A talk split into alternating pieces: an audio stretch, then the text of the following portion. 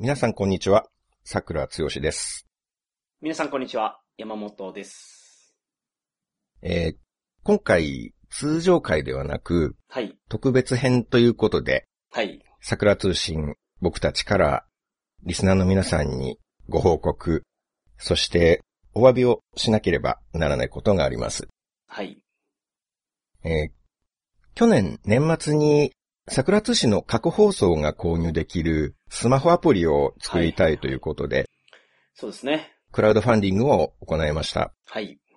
大変多くの方にご協力をいただいて、はい。短期間で目標金額を達成することができました。うん。本当に感謝してもしきれない思いでいます。はい。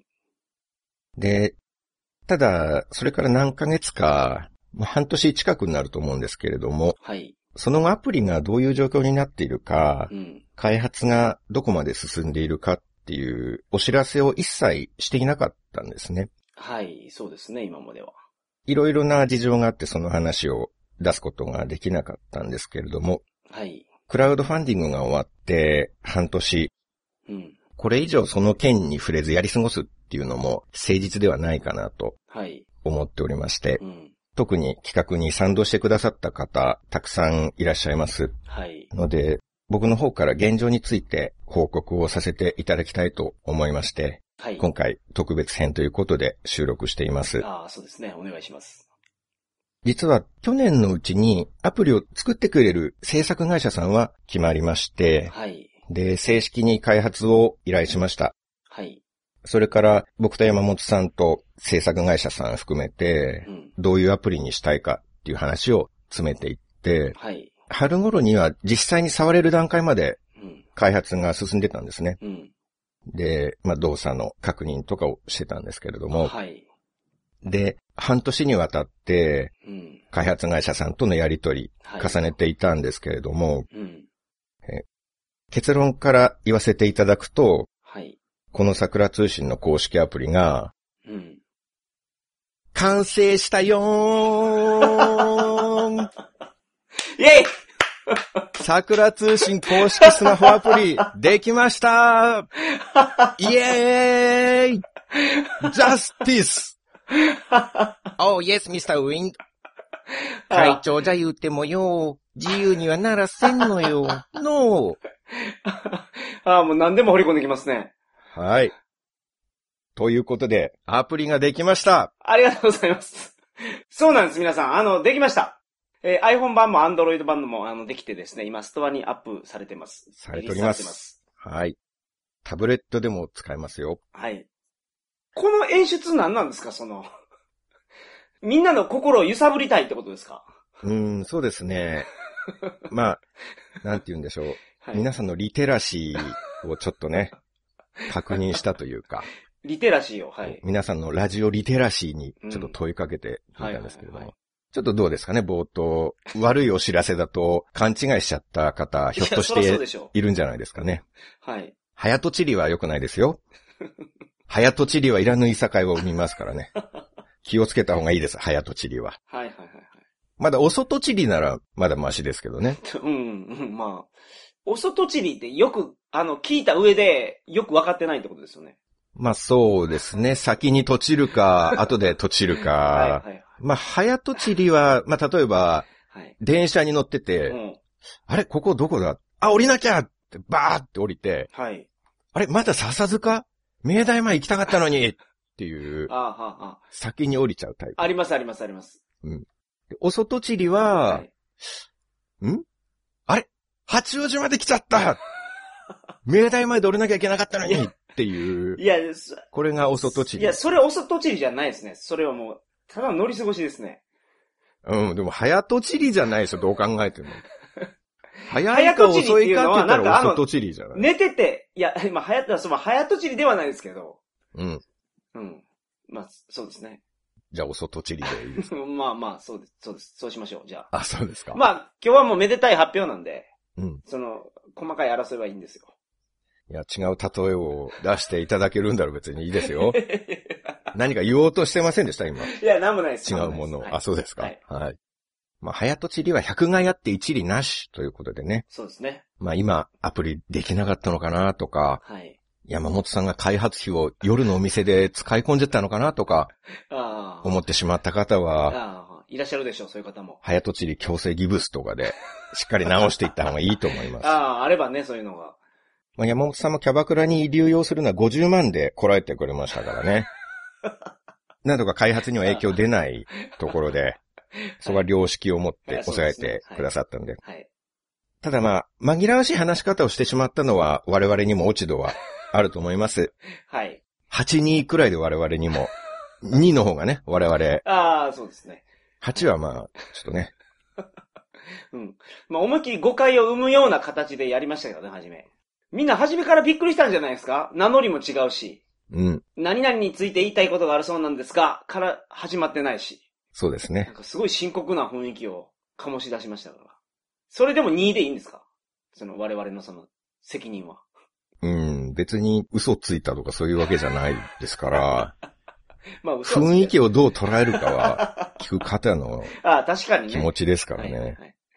大事なお知らせっていうことには変わりないわけですから、うん大事なお知らせは、はい。なんていうんですか、清掃で いやいや。礼儀正しく望むっていうのがやっぱりいや、しなくていい当然のあり方。方じゃないですか？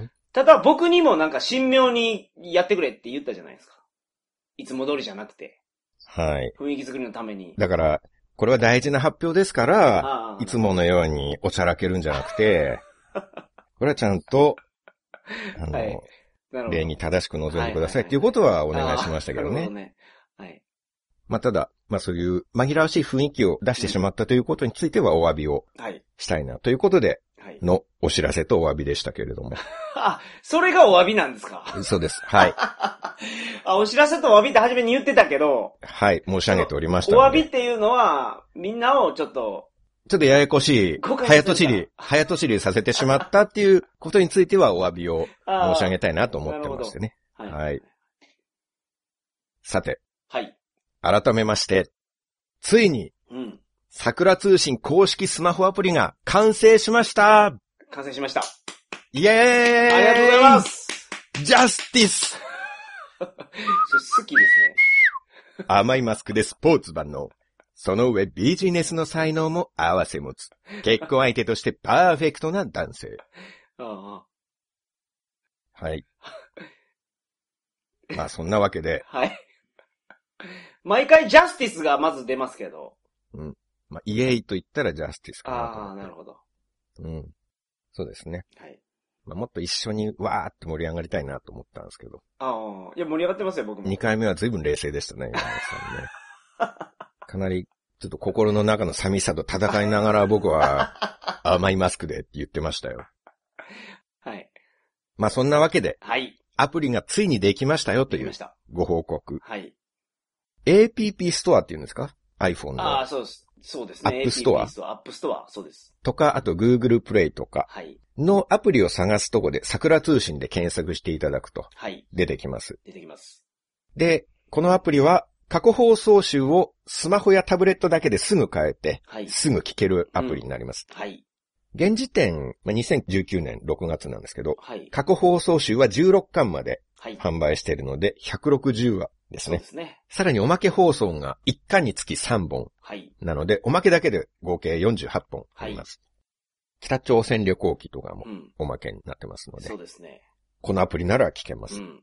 あの、決済がめんどくさくてとか、決済手段を持ってなくてとかで買えなかった方も、もうすぐ買えるようになってるんで、そうなんです。はい。今までも MP3 ファイルのダウンロードでうん。販売してたんですが、はい。スマホで聞く場合には、音声ファイルをパソコンからご自分で移動させるっていう作業が必要だったんですそうね。なんですよ。はい。まあ、あとはその申し込みフォームからはい購入、申し込みっはい。ていうのがあったんですけど、それがアプリの場合はスマホをちょちょっと操作するだけで、ものすごいスピードで変えて聞けるように。なりました。これ、先に僕らのツイッターで完成報告をしたんですね。はい。だから一部の方には、すでに使っていただいてるんです。はい、そうですね。わりかし評判がいいですいいね。ですね。大変ありがたいです。ありがとうございます。使いやすさの点において、我々のこだわりをしっかり評価していただけて、はい僕は嬉しかったですね。まあそうですね、その、桜さんが結構その、ポッドキャストアプリとかを使われて、まあご自身が使いやすい方法っていうのをすごく考えて、うんこんな機能はいらんと。こっちの方が使いやすいから、こういう風にした方がいいと。うんいう意見が結構あって、それを盛り込んだところ、すごい評価がいいですね。僕と山本さんと制作会社さんとの3社で、はい。本当に無限とも言える、この機能追加してください。はいこれはいらないので消してください。はい。このレイアウトだと押し間違えそうなので、こことここの間隔あと3ミリぐらい開けてくれませんかとか、はい。本当に気の遠くなるようなやりとりを繰り返しました。えーそうですね。徹底的にやりました。まあ一番気が遠くなったのは制作会社さんでしょうけどね。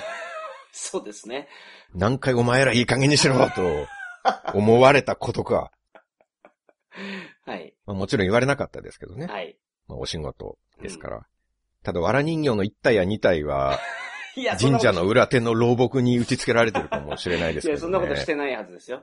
心よく。そうですか？はい。でもなんかアプリの開発期間中に僕らはヒヤッとする場面あったと思うんですよ。ああ、ありましたね。はいはいはいはい。うん僕はあと一歩でホテルの爆発に巻き込まれそうになりましたし、はいはいはいはい。山本さん僕は原付はバイクで交通事で故に、原付じゃなくて、まあ、あの、もうちょっと大きい 200cc ですけど。車に突っ込んだっていう、まあそうですね。事故がありました。バイク乗られるんですね、山本さん。バイク乗ります。はい。で、突撃されたんですか僕が突撃したわけじゃないんですけどね。あ巻き込みで。車のボディってすごい柔らかいんやなと思いました。車が右折か左折するときに巻き込まれたってことですか？するときに巻き込まれたんですよ。あ、そこに直進で突撃していったってことですね、山本さんは。、車には僕の体が当たってるんですけど、うんうん。思いっきり凹んでました、車は。なるほどうね。ん。助かりましたね、それ。助かりましたね。うんまあ本当に軽傷で済んだんで。へこまない車だったら、かなりそうですね。いや凹まない車やったらやばかったと思いますけど。山本さんの体が凹む ことになったわけですもんね、だって。はい。ヒヤヒヤもんですよね、それも。そうなんですよ。このタイミングで二人ともうん。そうなるっていうことは。命の危機があったんですよ。そうですね。うん。まあ、制作会社さんではないと思いますけど、もしかしたらどう、どうでしょう。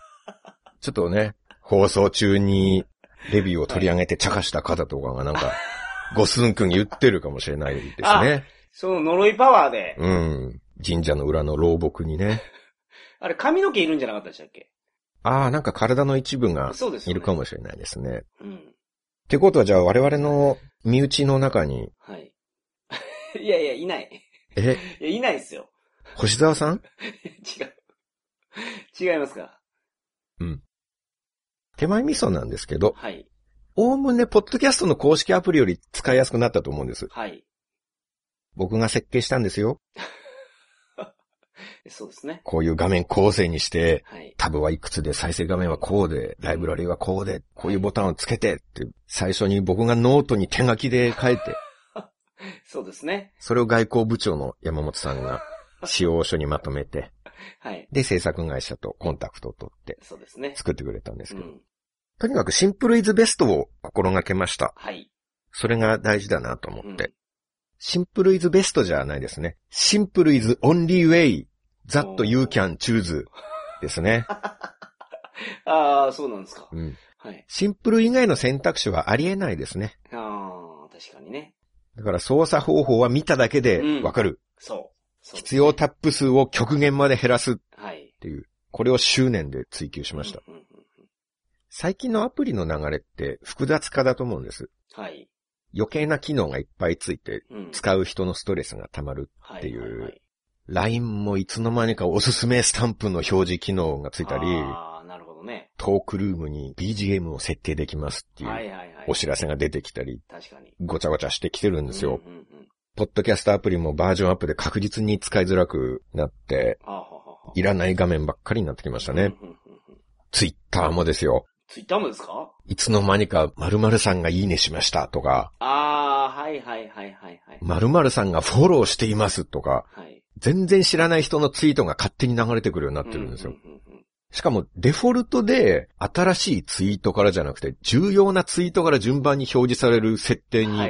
強引に変えられてるんですよ。変えられてますね。ほぼ全ユーザーがそれだけはやめてくれって思うであろう機能が次から次へ増えていってるんですよ。はいはいはいはい。で僕は開発する人がうん。新しい機能を増やさないと死んじゃう病に侵されてるんじゃないかって思うんですね。年末の道路工事と同じで、うん。無理やりやんないと仕事がなくなっちゃうんじゃないかって思うんですよ。あれも最近減ってきてるそうですけどね。昔は本当に意味ないけど掘り返したりしてたはいはいはいはい。でもその球体以前としたはいはい仕組みが、うんまだアプリの方には残っているんじゃないですか？なるほど。だって、このアプリは去年のバージョンが完成形なんで、うんもうこれ以上はプログラムすることないですね、とか言ったら、じゃあ君は明日から来なくていいよってなるほど。なりそうじゃないですか。はいはいはいはい。そうですね。だからその、なんか仕事を確保するために 誰も欲しくない余計な機能がどんどん増えていってるんじゃないかっていう気がしてるんです。なるほど。しかし、はい。スティーブ・ジョブズが一度離れていたアップルに復帰して、はい最初にやったことは、うん。無駄なプロジェクトをとことん削ることだったんですね。おー、なるほどね。自然界も人間界もはい放っておくとどんどん煩雑な方向に向かっていってしまうんです。ほうほうほう。カオス理論っていうやつですか？そうです。はい。それどういう理論ですいや、か僕もよく知らないです。知らないで言ったんですか？それを。はい。いや、カオスになっていくのかなと思って。うん。で山本さんが作った言葉ってことですね。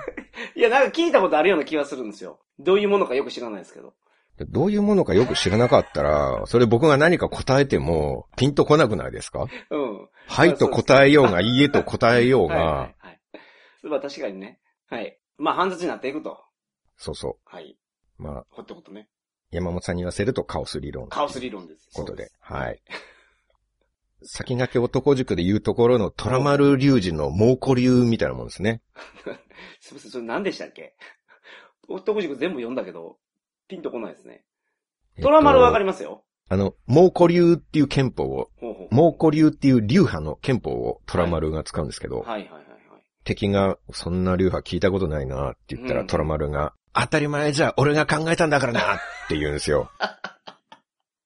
まあ、カオス理論はまあそれと同じってことですよね。ままあ、それとほぼ似たりです。そうです。ははい。い。まあ、虎丸先生が僕の前を言ってましたかそうだ。はい。そうです。はいはい。なるほど。だから僕が、いや、それ聞いたことない理論ですね。って言ったら、当たり前じゃ俺が作ったんだからなっていう。まあそういう感じですよね。あまあ、そうですね。それだったら僕に聞くなっていう話ですけどね。カオス理論みたいなものですかって、その、あなたが作った理論について、はいなのかいいえなのか言えるあわけないるんじゃないですか、カオス理論って。もしかしたらあるかもしれないですよ。僕もどっかで聞いた気がしますもああそうか。ん。はい。ただ何なのかは知らないです。うん。で知らないものを僕に聞くなっていうことなんですけどね。ありました。カオス理論とは、ほんのわずかに初期条件が変わるだけで、結果に大きな差が起こる現象。うん。全然違いますね。はい。ちょっと違う感じがしますね。バタフライエフェクトとかに近いんじゃないですか、これ。ああ、どっちかというとそうですね。はいはいはい。うんうん。ほんのちょっとの変化うんがうん。遠いところで大きな。変化になるっていう。そうです。全然違うってことですね、これは。カオス理論ではないです。カオス理論とはちょっと違いますね。はい。はい。まあちょっとくっつけておきましょはい。う。僕の答えを、最初の質問と。あ あ、今のあれですか？取り直しのための音声やったんですか？あの、だいぶ戻りました、今。まあ、カオス理論とはちょっと違うんですけどね。うん。カオス理論ってあの、バタフライエフェクトみたいなものですかあまあううん、それとはちょっと違うんですけれども、ありがとうございます。うん。あの、複雑になってしまう。はい。放っておくと複雑になってしまうっていうことを言いたくて。はい。でそこをシンプルに引き戻すっていうことは大事なんですよ。はい。桜通信アプリも油断すると複雑化していったんですよね。ああ、そうですね。僕が、あこれどうですかって言ったら、あの、そんなもんいらんって言われたから、なんか何回かあったような気がします。何回かありましたね。はい。もうなんかしまいには僕に聞く前に勝手につけ始めましたもんね、山本さん。最初は僕にこれどうですかって聞いてくれたんですけど、はいはいはいいらないです、いらないですって言い続けるからか、僕に反抗するためか、もう最後にいきなりついてるんですよ、機能が。はいはいはい。僕がテスト版立ち上げたら、なんだこの機能はっていうう、ん。そうこれは消せと。はい。すぐ消しました。そう、そんなことしても、僕は引きませんよということで。はい。そうですね。まあまあでも、はい。山本さんとあと制作会社さんも、まあ良かれと思って、なんかボタンをつけたり、説明文を入れたりあそうで、すね。はいはいはいはい。まあただちょっと複雑な方に持っていこうとする傾向が、うん。もちろん本当に良かれだったこともあるんですよ。はいはい。あ、それ良かれなのでぜひつけましょうってなるのもあったんですけど、うんまあ結構多く僕が拒否権を発動しましたね。と思います。はい。そうですね。最初はダウンロードボタンと購入ボタンが別々だったりもしましたからね。そうですね。だから当初と比べると5分の1ぐらいのシンプルさになったと思います。そんなにですか？山本さんは特にアプリの管理を担当する立場ですから、はい。僕が思いもしないような機能を組み込もうと虎視眈々と 狙ってくるんですね。狙ってないですよ、そんなん。人妻 GPS 機能とかね。なんですか、それ？遠隔カメラ操作機能とか。ああ、みんなのスマホを乗っ取って、そうなんですよ。あの、あの、カメラを乗っ取って、遠隔でユーザーのカメラを起動するにはどうすればいいかって、すごい開発の方と一緒に苦心してましたもんね。いや、そんなんしないですよ。そんなんしたらもうウイルスっていうやつですかね、それも。ほっとくとそういう難しい機能をつけようとしだすんですよ。しません。なんかアプリが AI 機能で自動的にそのスマホのフォトアルバムをチェックして、持ち主が女性だと分かったら、自撮り画像を自動的にサーバーに送信させる機能とか、研究しだしてましたね。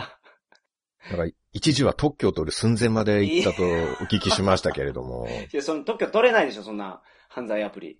あ、そうか、それで断念したのかい。や、違います。特許については。そんなこと考えもしてないですけど。まあ、そういう画期的な技術まで開発しだしてて、で、なんかこれ迷走してるなって思ったんですよね。はいはいはい。それを僕がやめろと。はい。このアプリは誰のためのアプリか。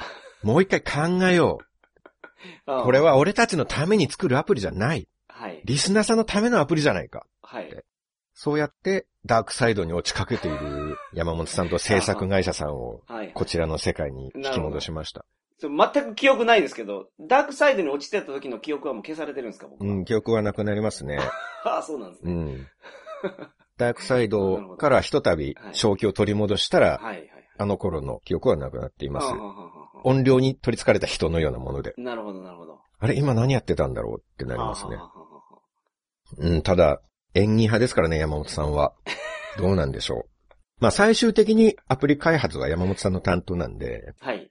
だから皆さんこのアプリを使っている時に、うん。パシャーって謎のシャッター音がするようなことがもしあったら、しないですからね。ちょっと僕の方までご一報いただけたらと思いますけども。そんなないです。まあ冗談はさておき。はいはいはい。ここからは本当の話なんですけれども、はい、お願いします。アプリの説明をちょっとはい。させていただきます。はい。過去放送各巻の値段をちょっと改定しています。はい。まず、第12巻。はい。12巻だけは、なんと特別価格120円で購入いただけますそう。なんですよ。おまけ放送3本込みの13本を、はい。缶コーヒーより安い値段で購入いただけます。缶コーヒーって120円じゃないんですか？うちの近所の自販機は130円でしたね。あー、そうなんですっけ？うん。自販機は自販機の独断でちょっと安くしてるところも結構ありますから。あ、そうなんですね。うん。なるほど。確かに120円とか110円で売ってる缶コーヒーもありますよ。ですよね。うん。じゃあ正確に言うと、缶コーヒーより安いんじゃなくて、桜さん家の近所の缶コーヒーよりは安いと。うん。で、まあ一部安売りしている缶コーヒーよりは10円高い場合もありますっていうことになりますけど、はい。あの、我々の製品の安さを今強調するんですから、缶コーヒーより安いって言っといた方がいいじゃないですか。ああ、そうね。そうですね。そう、一部缶コーヒーよりは高いですって言ったらなんかその安さのインパクトが薄れるじゃないですか。まあ、缶コーヒーと戦わなくていいじゃないですか。缶コーヒーって楽しもうと思う。最大楽しんでどれぐらいですか？何分ですかあれ？まあ、1時間？いや、お部屋の人だったらそれを何日も灰皿代わりに使って、で灰を何回もこぼしてあもう一回灰皿に使えば一生もんですよ。ああ、なるほどね。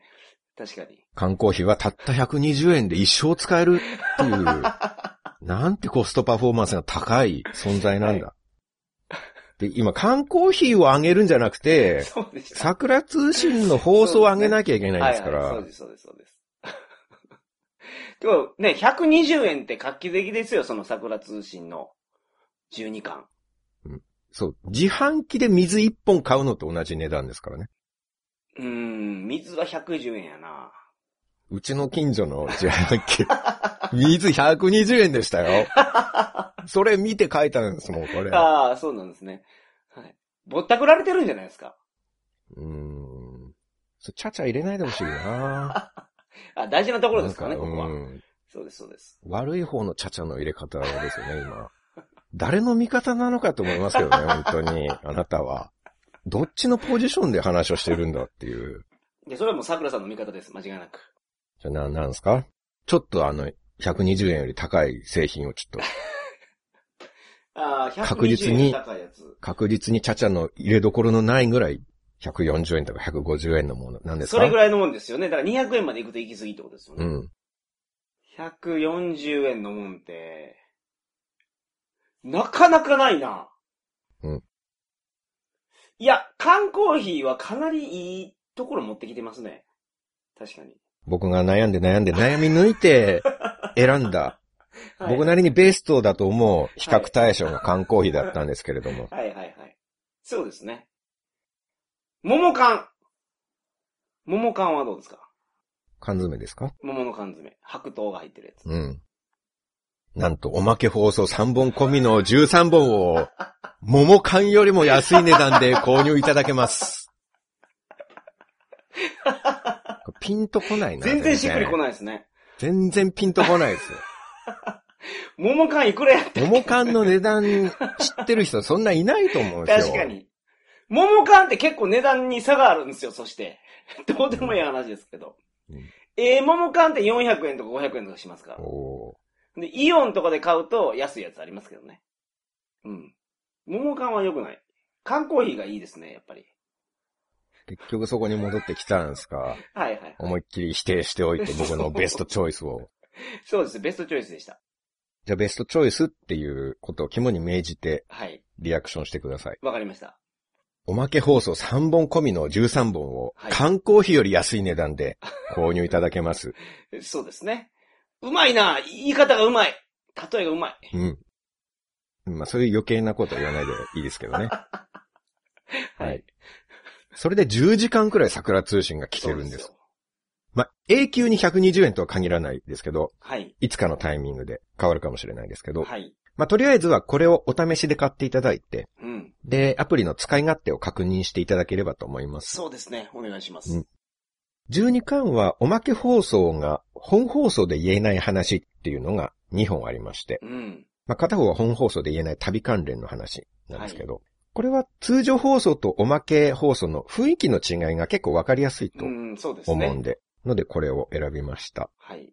ただ、この中1本は、ちょっとリスナーさんと山本さんが最もドン引きした回でもありますので、ちょっと気をつけて聞いていただきたいなとも思います。そうですね。他で言わないようにそうですね。聞いた内容。なんか、そうですね。iTunes レビューにも書かれて、うん。ちょっと桜さんが落ち込んでた時期もありましたけど。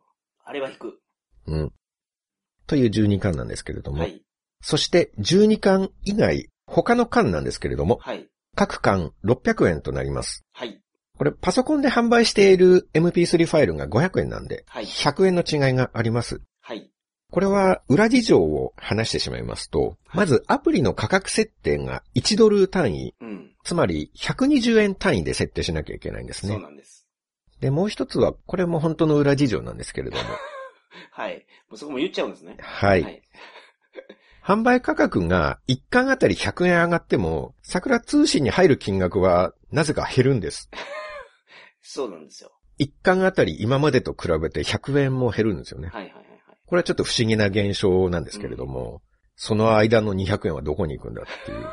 買う人が100円多く払うのに、うん桜通信に入るのも100円減るっていう。で、200円がどこに行くかというと、はい。我々の支配者にして、全知全能の絶対心であらせられるアップル様に お支払いしなければいけないんです。結構高いんですよ、その Apple とか Google の手数料っていうのが。そうなんですよね。世界中で問題になってるみたいですけどね、これあ。の、まあ、裁判とか起きてますね。うん。まあ、お支払いするというよりは、もう自動的に差し引かれてから 入ってくるはいっていう。。はい。まあ、アプリというのはそういう悲しい定めがございます。はい。はい。という事情の、まあ、二つの理由での600円なんですけれども。はいでもその分12巻が120円なので、そうですね。平均すると1本あたりは今までと同じ金額ぐらいになりませんかね。まあ、ざっくり計算してそうでしょ まあ、う。ざっくり、どんぶり勘定で計算して。そうですね。山本さんがざっくり計算するとそのぐらいになります。はい。はい。まあでも12巻込みで4巻分くらい買ってもまだ、あまあそうです500よね。円よりだいぶ下回る。確かに。でも600円でも1話あたり50円しないですよ。1話換算だったら。そうですね。おすすめはまあ、一番人気は11巻の北朝鮮旅行記だと思います。はい。これは画像も見れますので。うん。あとは12巻の次にドン引きされた話だと15巻のおまけですかね。はいはいはいはい。まあ、ドン引き2トップですね、この2つのおまけが。まあその辺からお試しいただければああ、そうと思いますけれども。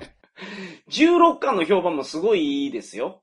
あの、ブラックの話ですよね。そうです、そうです、そうです。意外とね、うん。自信がないおまけでしたが。すごい評判いいですね。あれを。そうですね。ドン引きしたい方は、まあ12巻と15巻。ドン引き下げたい方ははい。16巻。そうですね。はい。最近、めっきり商売犬が出てきた我々でございますけれども。まあレビューにもそう書かれておりますが。その通りでございます。きまあ、でも8年前からありましたからね。はいはいはいはい。桜通信始めた当初からありましたからね。商売っ気は。そうです。もうずっとこれを、これのためにやってたんですか？そまあでもすごい安い価格やと思いますけどね。う。まあうん、僕らがそう言ってもな、高いわって思ってる人はいらっしゃるとは思いますけど。文庫本と同じぐらいの金額ですから。ああ、確かに。まあ、高い安いっていうのは、買う方の気持ちの問題になるんでね、なかなか難しいんですけれどもね。500円でも高いって書かれてたのを見ましたし。はい。まあ、その点で言うと、あの、パソコンでの MP ファイルの販売。MP3 ファイル、はい。はい。これも今まで通り続けていきます。はい。で、アプリだとパソコンとか MP3 プレイヤーに移して聞くっていうことはできないんですね。そうです。アプリでしか聞けないです。まあ、そういう違いがありますので。はい。あの、これ大変申し訳ないんですが、アプリというものの構造上、パソコンで買った MP3 ファイルをアプリに入れて聞くっていうことはできないんです。はい。アップル様が、はいアップル様とグーグル様が管理してるんで。はい。だから、すでに MP3 版を持っている方も、うん。公式アプリで聞きたいっていう場合は、改めて購入いただく必要があります。はい。ただ、MP3 持ってれば、アプリで買う必要ないと思うんですよ。はい。中身全く同じなんですから。うんうんうんうんまあ、しかも MP3 はパソコンからスマホにも入れられるわけですからね。ねその、公式アプリじゃなくてミュージックアプリとかのはい。方ならね。いや別にわざわざ買い直す必要はないとうん私は思います。はい。僕は買う羽目になりますけどね。どうですか？アプリを。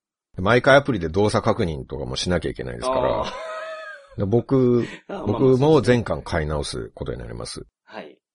これはちょっと納得いってないんですけどね。ええやないですか、もうそんなもん。僕が原稿書いて喋って編集して作った放送をなんで自分で一巻600円払って買わなきゃいけないんですか？いいじゃないですか、その、ちゃんと使えてるかどうか見るためにね。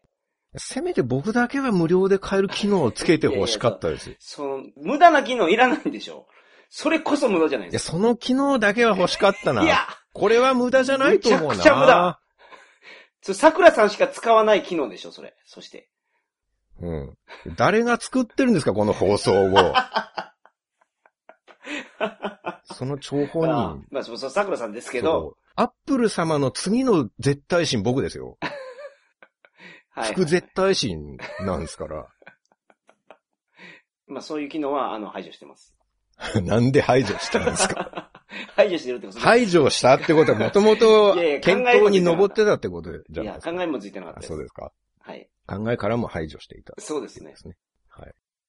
で、MP3 版とアプリ版と、まあ、それぞれメリット、デメリットはあるんですね。はい。MP3 の方はパソコンで聞けるし、はい。なんといっても。はい。あとやり方さえ分かればスマホとかウォークマンにうん入れることも。できますね。でしかも高音質版がそうなんです。ついてて、はい。で500円という。うん。ただちょっとめんどくさいといえばめんどくさい。そうですね。で、一方、アプリ版は、まあ、パソコンとかウォークマンとかに移して聞くことはできないんですけど、はい。まあ、何しろスマホだけであっという間に変えて聞けるっていうう。ん。これが大きいですね。はい。だからそのあたり特徴を比べていただいて、皆様の視聴環境に合った方をお選びいただければとはい。思います。えー桜通信、海外の方にも結構聞いていただけてるんですね。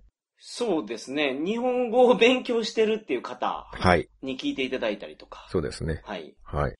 この前びっくりしたのが、はい。サウジアラビアの方からメール来てましたよね。来てましたね、メールが。うん、はい。韓国とかアメリカ、はい。あと東南アジアの方によく聞いていただいてるんですけど。台。湾とか。はい。そうそうそうそうそう。東南アジア。そうですね。遠い国で聞いているってメールいただく方は、遠い国に住む日本人の方なんですよう。ん。でもこの間の方は、サウジアラビア在住のサウジアラビア人の方が、サウジアラビアでサグラ通信を聞いていて、はい。でメールをくださったっていう、そうですね。びっくり。不思議な感覚ですね、本当に。海外でもものすごい遠い国っていう感覚がありますからね。サウジアラビアはそうですよね。うんはい、その旅行で行けないですからね。え旅行で行けないんですか？行けるは行ける。行としても行けないと思います。え、今行けないんですか？行けないと思います。そうなんです。だって行った人見たことないですもん、僕。え、サウジアラビアに？うん。あ、そうなんや。たまーにツアーでだけ入れますっていう許可が出る時期もあるみたいですけど、はいはいはい。基本行けないと思いあます。、そうなんですか。うん。で、そんな遠い国になんか我々を知っててくれる人がいるっていう、はい不思議な感覚だなって思いね。ます。はい。まあ、アイコンに釣られてみんな行ってるんでしょうけどね、まずは。そういうこと言うなっていうのに、えっと、純粋に日本語を勉強しようっていう方が聞いてくださってるんですよ。あ、そうでしたね。うん。はい。はい。はい。本当に余計なこと言わずには気が済まない人ですよね。いや、感謝してるんですよ。そのアイコンに釣られてきて、そ僕らの話が気に入ってくれて、聞き続けてくれて。はい。しかもメールもくれてるんですもうん。海外からアプリを買うことっていうのはできるんですか、ん。できるそうです。海外の、そのアップルストア、例えばベトナムの方とかは、うん日本のアップルストアに行ってないんですよ。ベトナムのアップルストアに行ってるんですよ。でそこでも表示されるそうです。言ってるっていうのは、普段スマホで立ち上げると出てくるのがそのそう、ベトナムのアップルストアア。プルストア。で、設定で変えると、そこは日本のアップルストアとかに変えたりはできるんですけど、はい。めちゃくちゃややこしいんですよ。ただその、現地のアップルストアでも出てきてます。今時点で。ただ、国全部調べてるわけじゃないんで、国によってもしかしたら出ないアップルストアもあるかもしれないですけど、確認したのはどこのアップルストアで出てきたんでか？ベトナムです、ベトナム。なるほど。ベトナムのアップルストアでも出てきたという。確認が。はい。桜通信で検索していただくと出てきてましたね。でもベトナム語しか使えないんじゃないですか？ベトナムのスマホだったら。あ、アルファベットです。ローマ字。ローマ字ってことですね。はい。で、変えると。変えます。アンドロイドもそんな感じですか？アンドロイドもそれで、ま、ちゃんと出てくるそうです。おお。現地の携帯で試してもらったんで、海外の方も、あの、使えると思うので、うんぜひ試していただきたいですね。ただまあ、国たくさんありますので、ものすごく。地球上には。はい。だ結局他の国がどうなるかは全く未定でしょ 未定っていうか、試してないわけですか未確認でらすはい、未確認ですよね。だから、変えますとなかなか言い切れないところは、そうですね。だから、トンガ王国に住んでる方とか。うん。僕がざっと Google で調べたところでは、はいなんか表示される Apple ストアを日本のストアに変更しなきゃ買えないとか、うん。登録してるクレジットカードによっては買えないとか、はい。っていうのがあって、はい。まあだから調べるといろいろそれをどうやって回避するかっていうのは方法は載ってるんですね。はいはいはいはい。だからそういうやり方を使って買わなきゃいけないかなと思ったんですけど、まあ国によってはそのままでもその変えちゃうっていう。感じですね。そうです。確実に変えますという保証はしかねるという。はい。そうですね。全部は調べれないですから。まあ特にネット規制とかある国もあるので、ああ、そうですよね。海外から使用される方は自己責任ということではい。そうですおね。願いしたいなと思います。お願いします。はい。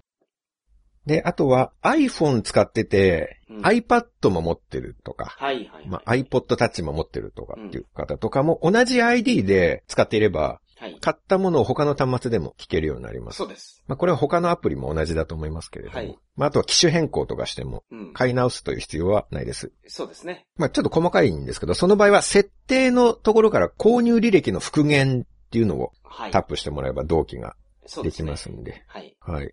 で、我々の方でも、よくある質問っていうページを作りまして、はいはいはい。で、これもアプリの中の設定からう、んその FAQ のページに飛べるようにはいしておりますので、はいちょっと困ったことがあったら、とりあえずそちらを確認してみてください。ねあと、まあ、あの、アプリっていうのは、バグが出る可能性があるんですよ。で、もしそれが出た時っていうのは、えーと、その情報が欲しいので、ぜうんひ桜通信の公式ウェブサイトからメッセージを送っていただくか、僕のツイッター、山本のツイッターで、ダイレクトメッセージですか、はい ?DM が受けれるようにしてるので、あの、そこに送っていただければ、はい。大変助かります。まあ、まだできたばっかりですからね。はい。ちょっと我々がテストしきれていないところに不具合がもしかしたら出るかもしれないので。はい。で、不具合を送っていただくときに、ぜひその、携帯の機種と、携帯の OS のバージョン、あとエラーの内容と、まあ、こうやったらエラー出ますみたいなやつまで書いていただくと、大変ありがたいです大変ありがね。たいです。はい。レビューで漠然と全然使わなかった、ふざけんなとか書かれても対応のしようがないんですよね。直接その方にいつどういう環境でそうなりましたかっていうのを聞けないとそうなんです。対応のしようがないっていうのがありますね。ですので、ぜひお送りください。お願いします。全然別件なんですけど、はい。クラウドファンディング。はい。そうですね。はい。えーまずリターンについてなんですけど、はい。特別放送とか原稿集とか絵はがきとか、うんすべて発送終わっております。はい。もし届いていないという方がいらっしゃいましたら、うんご連絡をいただければと思います。お願いします。それから、C コースの桜通信原稿集。はい。これが発送が終わって、少しだけ余っておりますので、はい。もし締め切りには間に合わなかったけど、うん遡ってどうしても C コース申し込みたいという方は、はい。桜通信公式サイトの問い合わせフォームからご連絡をいただければと思いまはい。おす。願いします。まあこれ前も同じお知らせしたんですけどね。はい。あと少しだけ残ってますって、ほとんど残っていない雰囲気を出しすぎて全然問い合わせが来なかったっていう。はい。まあぶっちゃけそこまでちょっとでもないんですよね。うーん。まあ一斉に問い合わせが来たらなくなるでしょうけど、それはなくなるでしょうけど。はい。遠慮なくご連絡をいただければ。はい、お願いします。思いますあとそのリターンで、あの、僕のスカイプであったり、飲み会、メールを送っても、その返事が来ないのが結構あるんで、まだ終わってない方、一回僕に連絡くれると助かりますね。僕の方から何回も送ってるんですけど、一、回も返事もらえてない方とかもいらっしゃるんですよ。うん。一度連絡をいただければと思います。うん。なんか山本派の、なんか性質がちょっと垣間見られますね、その点で。桜さんの方ないんですか、それ？僕はもう全員の方と連絡あがあ、ついております。すごいな、それは。はい。人数的にずっと多いと思いますけどね、山山本派の人たちよりも。もう全員の方と連絡がついて、もう飲み会の日程も最後まで決定しております。すごいなやっぱ桜派の団結力ですね、これが。やっぱ常識のある方が集まっております。まあ桜派の品格が出てますね、ここに。うんうん、まあ、すうん。まあ僕が悪いってことですよね、だから。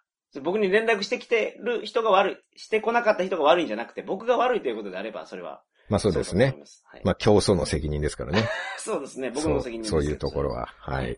ぜひ皆さんお願いします。はい。まあアプリの方、番組イメージキャラクターの桜ちゃんが新しくなっております。そうなんですよ。あの、夏バージョンになってます、桜ちゃん。そうなんです。はい。まあアイコンもそうですし、はい。まああと起動画面。はい。これが夏服の桜ちゃん。そうなんですよね。ずっと冬服だったんですけれども、これが夏の制服になって、で、髪も8年ぶりにイメージチェンジして、ショートカットになってます。ただその、こんな学校あるのかなと思うんですけど、冬服ブレザーで、夏服セーラー服なんですよ。うん。そんなパターンってあるんですか？このように。あるらしいですよ。あ、そうなんですか？あの、ツイッターでリプをいただきました。ああ、なるほどね。自分の学生時代と同じですっていうことでじゃあ、桜ちゃんもそこと同じ学校に通ってたと。日本でそこだけの高校の仕組みじゃないと思いますから。ああ、なるほど。はい。でも、同じ方に書いていただいたんですよそうで。すね。イラストレーターさんに。8年ぶりにイメチェンした桜ちゃんを見るためだけでも一度ダウンロードしてみていただければそうですね。それタダで見れます。と思います。はい。まあ、そしたら、缶コーヒー1本の値段で12缶が買えますので、お試しにいかがでしょうか？はい。いいですか？缶コーヒーで。文句ないです。もう、缶コーヒーが一番いいから。桃缶じゃなくても大丈夫ですか？もう缶は分かりにくいから。あはい。あはい。そうです。ということで、はい。今回は特別編でお送りしました。はい。ありがとうごはいざいます。。公式アプリの方をどうぞよろしくお願いいたします。よろしくお願いいたします。